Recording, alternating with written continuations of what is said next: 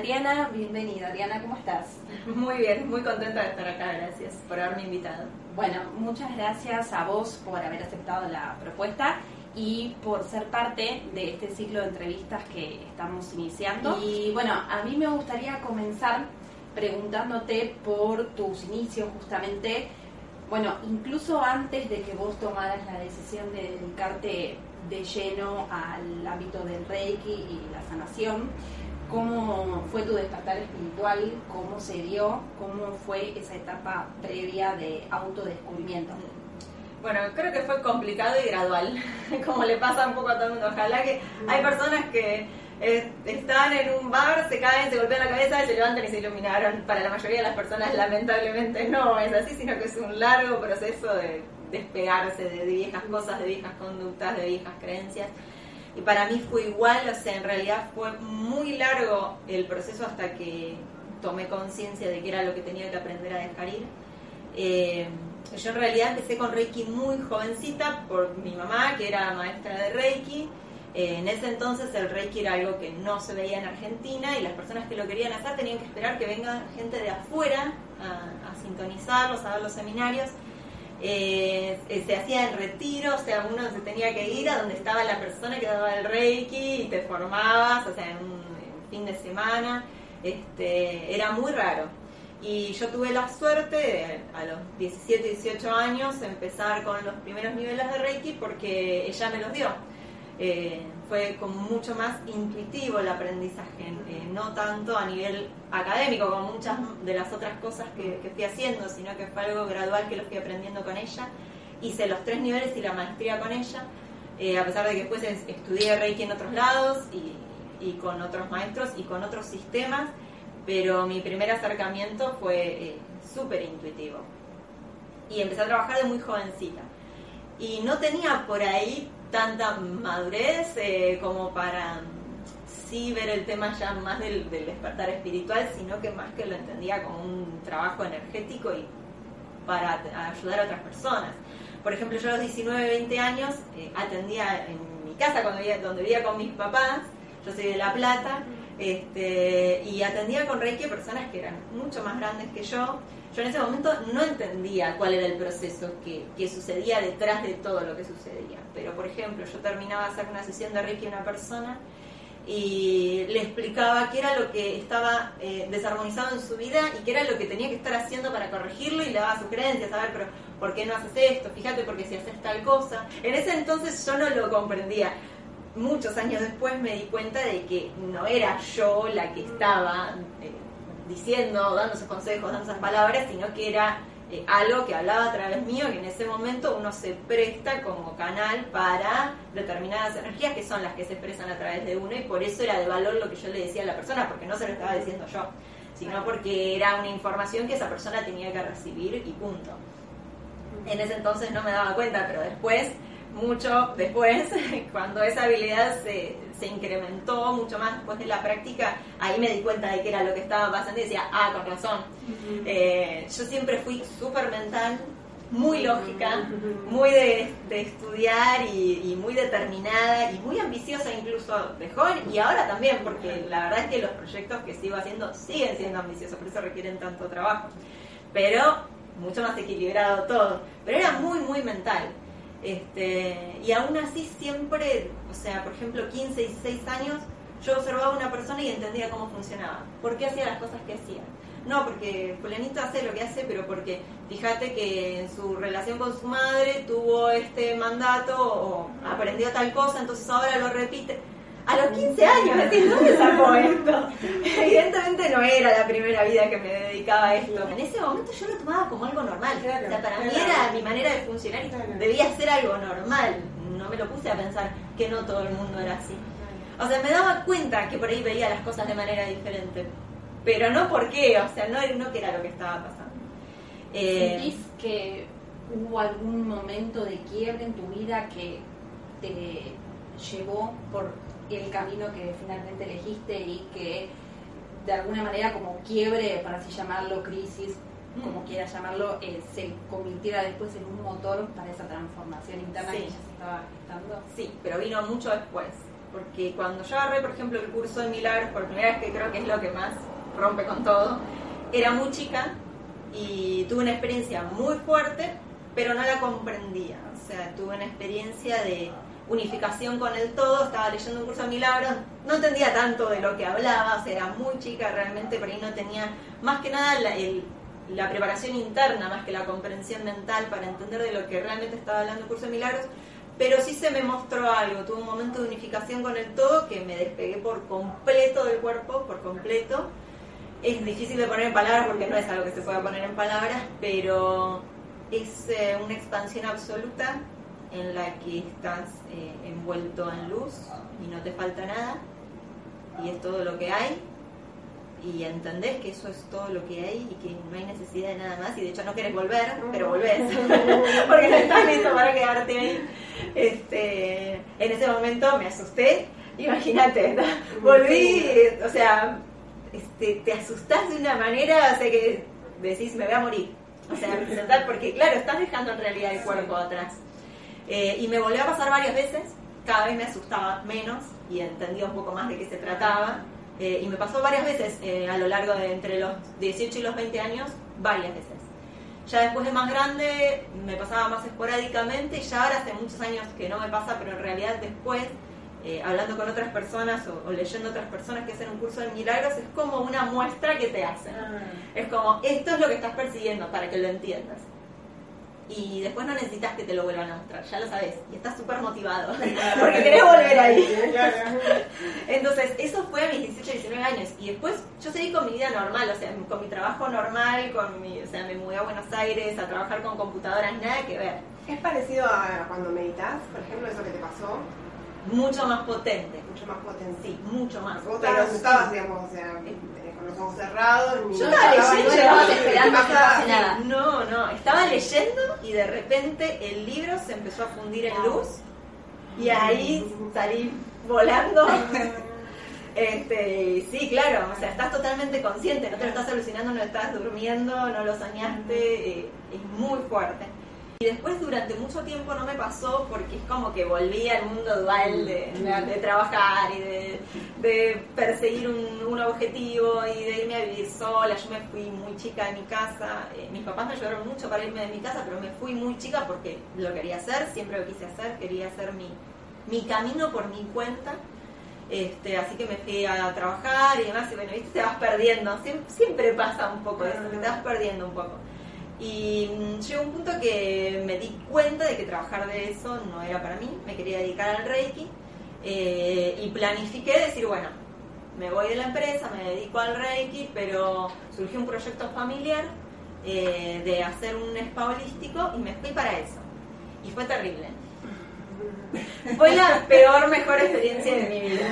O sea, fue terrible, fue traumático, toqué fondo eh, llegó un punto, ese, fue un proyecto que fue de mal en peor, eh, estábamos completamente por, por, fuera de lo que era nuestra experiencia y que podíamos hacer, el proyecto era demasiado grande, no teníamos el dinero para hacerlo, nos superó por completo y nos superó a nivel no solo económico, sino sabiduría, o sea, eh, el proyecto era con mi hermano y la que entonces era mi cuñado, o sea, su pareja, nos superó, y mi pareja de ese momento, y nos superó por completo. O sea, quebró relaciones, rompimos viejas estructuras de, de, funcional, de mandato familiar, de funcionamiento familiar, lo cual estuvo bueno, pero fue dificilísimo. Y llegó un punto en el que eh, no tenía un centavo, no tenía casa, no tenía plata, no tenía trabajo, no tenía pareja, porque entre toda esa ruptura la pareja desapareció también. Eh, o sea, estaba eh, en la nada absoluta. A eso le llamo quiebre yo. Sí, Y eso marcó también en vos algo para... Sí, porque me di cuenta de que lo que estaba intentando hacer, de la manera en la que estaba intentando hacerlo, no funcionaba. Además, es un periodo depresivo muy fuerte. Por suerte yo ya tenía una comprensión de cómo eran las cosas y viste cuando te retas solo, que decías, a ver, si vos te morís acá porque no querés vivir más, vas a volver a nacer, esto va a seguir, así que no tiene sentido, lo vas a resolver y vas a seguir adelante y punto. y te sacas vos solo de ese lugar porque si te permitís seguir ahí abajo, no vas a ningún en esta vida, ¿no? Sí, ni hablar, ni hablar, después va a ser peor. y me costó mucho salir, mucho, porque bueno, eran circunstancias físicas, además de circunstancias emocionales, pero bueno, de a poco lo hice y lo hice a través del perdón. La realidad es que de no ser por un curso de milagros no sé cómo lo hubiera hecho, porque tuve que perdonar sistemáticamente todas las cosas que habían pasado y entender que yo misma las había generado. Y eh, en ese momento fue cuando yo conocí a mi profe de bioenergía, o sea, yo ahí ya tenía la maestría de Reiki, eh, pero a nivel evolutivo o a nivel interno no era suficiente, o sea, a nivel aprendizaje para mí no era suficiente. Y por suerte ahí conocí a mi profe de bioenergía que es el que realmente me ayudó a salir del pozo porque si bien después yo no, eh, no seguía aprendiendo con él porque decidí hacer mi propio camino, pero en ese momento era la ayuda que yo necesitaba él me sacó del pozo, me hizo completamente responsable de que todo lo que estaba pasando en mi vida era mío. O sea, y no me dejó en ningún momento victimizarme, a pesar de que lo intenté, todos lo intentamos en algún momento. Eh, me sacó por completo y me dio un propósito. Porque ahí fue cuando yo empecé a estudiar bioenergía y empecé a ver que el Reiki era un primer paso para algo mucho más profundo a nivel sanación, a nivel aprendizaje. Este, entonces eso fue lo que realmente me ayudó a salir y ahí generé un momento de conexión muy fuerte en el que me di cuenta de bueno, que las circunstancias eran circunstancias, pero que lo, que importaba era mi enfoque y sobre todo mi perdón, entender que eh, estaba dando realidad a un montón de cosas, estaba dramatizando un montón de cosas, aprender a soltarlas para precisamente dejarlas atrás. Si yo no hubiera leído un curso de milagros, en ese momento no habría entendido al nivel que yo tenía que perdonar para dejar atrás. ¿Eso es lo que vos llamás como que fue lo mejor de esa situación? Claro, o sea, la situación fue la peor, pero el resultado fue el mejor. fue el mejor. Sí, sí, sí. O sea, y, a ver, cuando nosotros los aprovechamos, así tienen que ser los momentos de crisis. Los momentos de crisis no, no son acerca de sobrevivir, son acerca de salir fortalecidos, salir mejor salir más sabio, salir más poderoso. O sea, los, los momentos de crisis y los momentos de tocar fondo son los que, si uno los sabe utilizar, te dan mayor poder personal. Porque aprendes a, primero, qué es lo que hiciste para llegar ahí, a confiar en un poder que es mucho más fuerte que el que estamos acostumbrados a confiar, que es eh, nuestra naturaleza dual, nuestra inteligencia, o sea, nuestro ego, sino que aprendes a confiar en el espíritu, o sea que todo está pasando por algo y, y a quién le tenés que entregar la situación para que se te entregue una solución y a salir de la negatividad. O sea, ahí recién vino el momento de decir, eh, bueno, a ver, todo esto que aprendí es para esto, es para conectarme con este propósito. Y ahí finalmente me dediqué de lleno, porque pude dejar atrás eventualmente el tema de este negocio familiar y todo, a trabajar con Reiki. Ya cuando estaba en el spa, yo atendía como terapeuta, eh, daba sesiones completas de Reiki y eh, hice ya mis primeras formaciones cuando todavía estaba en el spa y las hice ahí de hecho. Eh, pero cuando me pude ir aproveché para dedicarme por completo al Reiki, a pesar de que, o sea, hay que aprender, las personas se creen que, que la vida es mágica y sí, si entregamos hay un montón de cosas que son mágicas, pero también hay que aprender a hacerse responsable de que hay que hacer lo que hay que hacer en el momento que hay que hacerlo. Y hay veces que no es lo que nos gustaría, porque yo en ese momento me tuve que ir a trabajar medio tiempo en estética para poder pagar las cuentas. O sea, y si me hubieras dicho mi versión color de rosa de las cosas, no hubiera sido eso. Hubiera sido, ay, no, porque yo puse mi escuela de Reiki y ya está. No, o sea, había que hacer lo que había que hacer. Y la mayor parte del tiempo nos estamos victimizando y negociando con lo que hay que hacer.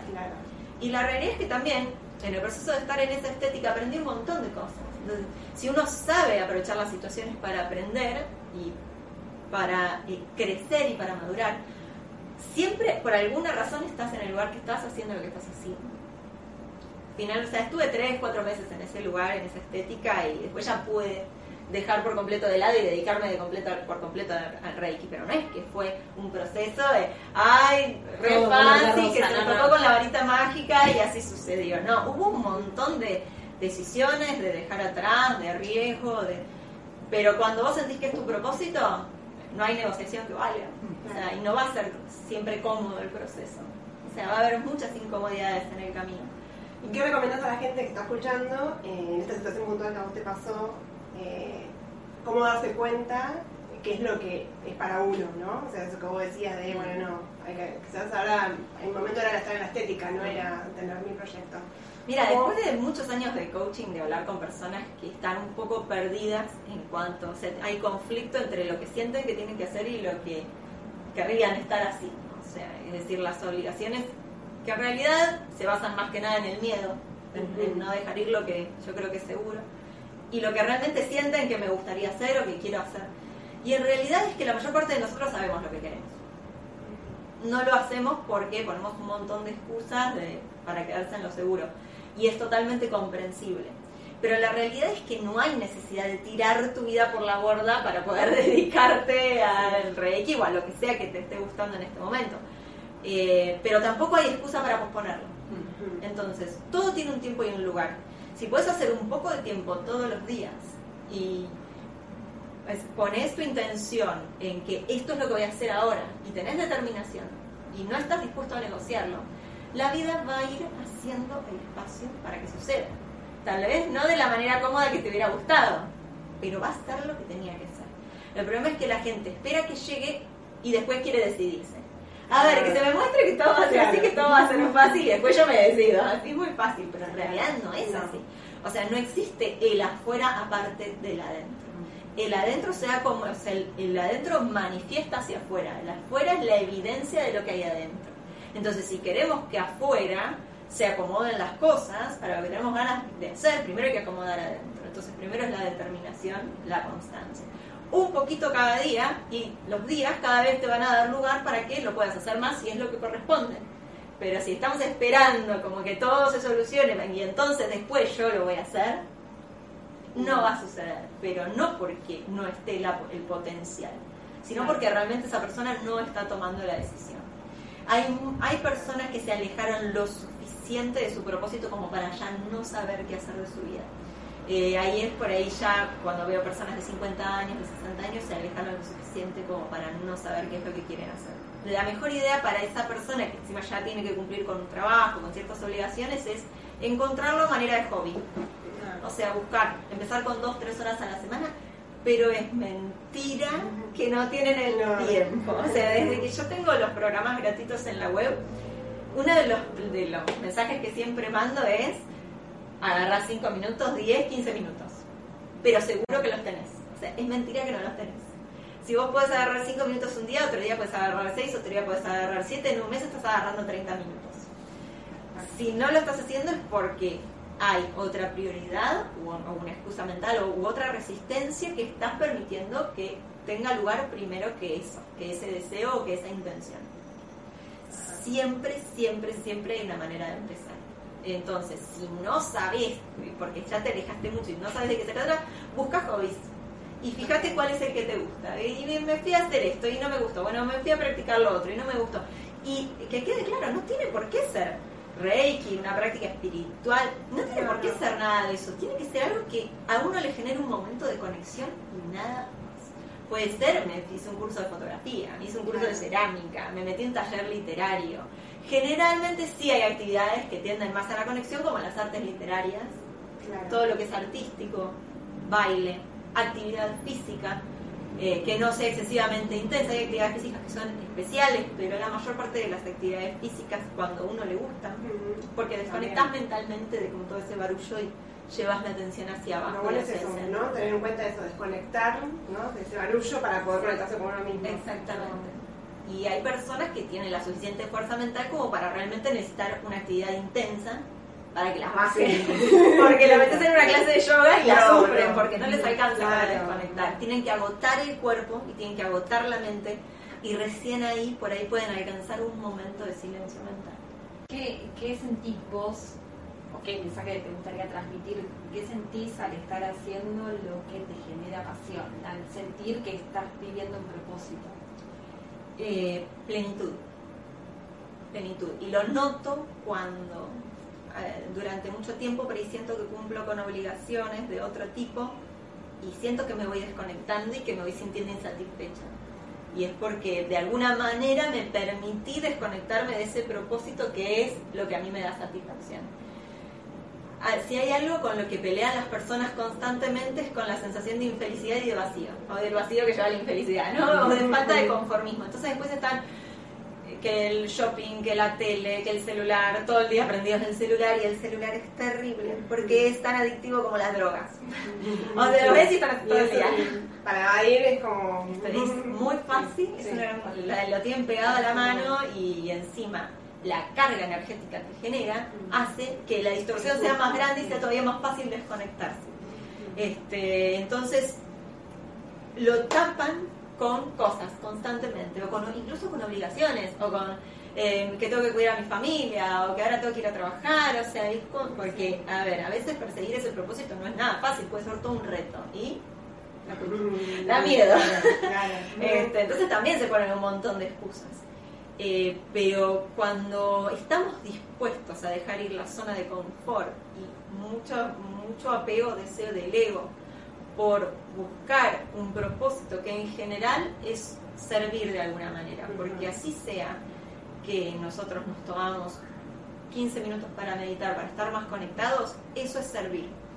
Porque cuando salgas de esos 15 minutos de meditación y estés más conectado, y vas a ir a la verdulería, a la carnicería y al supermercado y las personas que estén en contacto con esa vibración que generaste mientras estabas meditando, se va a beneficiar de la interacción con vos. Así sea, hola, chao, 15 pesos, gracias. O sea, eh, el intercambio energético se genera constantemente con el entorno, con todo, con los objetos, con las plantas, con los animales, pero sobre todo con las personas. Eh, y es un intercambio constante y que sucede no solo cuando uno da una sesión de Reiki, sucede cuando uno va a comprar un kilo de pan. Entonces, si vos saliste en ese estado y estás interactuando con una persona en ese estado, vas a generar un cambio sin necesidad de dedicarte al Reiki. Entonces, si tu propósito para empezar es meditar 15 minutos al día, es un excelente propósito. O si tu propósito es sencillamente conectarte más con vos mismo, para estar más entero y para generar más conciencia, eso es dar servicio. Tu campo, el potencial de tu campo va a influenciar todo lo que tenés alrededor. Y sí, claramente, mientras más te dedicas a este tipo de cosas, más estable y más potente es el campo y más distancia y más personas influencias al mismo tiempo. Pero ya con cualquier cosita que ayude a empezar, es un gran paso. Y, cuando, y además de que nos empezamos a sentir mejor, porque ya de por sí nos ayuda a sentirnos mejor cuando vemos el efecto que vamos generando en nuestra vida y en las otras personas, eso genera satisfacción. Nos saca de nuestra burbuja de separación, de egoísmo, de pequeñez y nos damos cuenta del infinito potencial que tenemos. Eso es lo que genera tanta satisfacción interna, tanta satisfacción interna, porque nos damos cuenta de la, persona, por ejemplo, la persona que tiene baja autoestima se da cuenta de cuánto tiene para dar, cuánto vale cada persona. La persona que es egoísta se da cuenta de cuánto vale poder estar ahí para otra persona, cuánto vale el servicio. La persona que siente escasez se da cuenta de en realidad cuánto tiene a su alrededor. O sea, nos vamos conectando con cosas que cuando estamos ensimismados, cuando estamos separados, cuando estamos en el problema, estamos en la mente, estamos hacia adentro mal, no hacia adentro bien hacia adentro encogidos, hacia adentro achicados, oscuros, o sea, estancados, no hacia adentro centrados y expandiendo, ¿sí? que es lo que cuenta cuando uno va hacia adentro, sino separados. Eh, entonces, eso es un lugar muy insatisfactorio, y muy escaso, muy oscuro, un lugar en definitiva eh, triste para estar. Nos sentimos grises triste, nos sentimos que nos falta. En cambio, cuando vos estás conectado y estás conectado con la fuente de todo lo que hay, o sea, de ahí va a bajar todo. Ahí sentís la abundancia, la energía, el bienestar, la luz, todo. Y empezás a sentir los efectos. El problema es que la gente tiene como una necesidad de inmediatez, de lo hice uno, dos, tres días, no me funcionó. Eso te iba a decir, el tema del tiempo, ¿no? Claro. Es importante saber. Sí, la realidad es que por ahí venís 30, 40, 50 años haciéndolo de una determinada manera y eso tiene un impulso y va a tomar un tiempo. ¿eh? Generalmente, a ver, a nivel científico hablando, es entre 30 y 40 días que uno puede empezar a percibir los cambios. A veces es antes y a veces les toma un poquito más. Pero como medida, eh, por ejemplo, para generar un nuevo hábito, 28-30 días 40 días es una cuarentena para los procesos emocionales. Eh, ya en ese, en ese tiempo uno debería empezar a sentir un cambio, pero es como que constante todos los días, si no, no lo vas a sentir. Y de a poquito, tampoco esperar la gran cosa, porque como decimos, venimos hace tanto tiempo haciéndolo de la misma manera, eso tiene toda una potencia, toda una inercia. Hay que cortar, poner los frenos, primero que nada poner los frenos. Cuando yo hablo con una persona que hago coaching, le digo, a ver, venís haciendo esto, como ya tiene una velocidad, primero pongamos los frenos. Segundo, toma conciencia de lo que estás haciendo. Si vos no frenás, no puedes tomar conciencia, porque seguís, seguís para adelante. Primero frena. Toma conciencia, presta atención a lo que estás haciendo. Una vez que prestas atención a lo que estás haciendo, el proceso de cambiar es, bueno, a ver, le pongo muchas ganas y con algo de suerte empiezo a darme cuenta de cuando lo hago. Que ya es mucho, ya es mucho, porque antes lo hacías y no te das cuenta. Me doy cuenta pero no lo puedo frenar. Bueno, pero ahora me doy cuenta mientras más te des cuenta, o sea, la conciencia lleva energía. Cuando vos llevas energía, estamos hablando de energía de alta vibración, porque eso tiene una energía, pero que es de baja vibración, que es de repetir un patrón. Cuando tomas conciencia, llevas energía de alta vibración, entonces primero lo puedes frenar. Y después decís, bueno, hoy lo puedes frenar, hoy no. Bueno, más días, mientras más días lo frenes, mejor vas a estar. Hoy lo pude frenar de repente y pude elegir diferente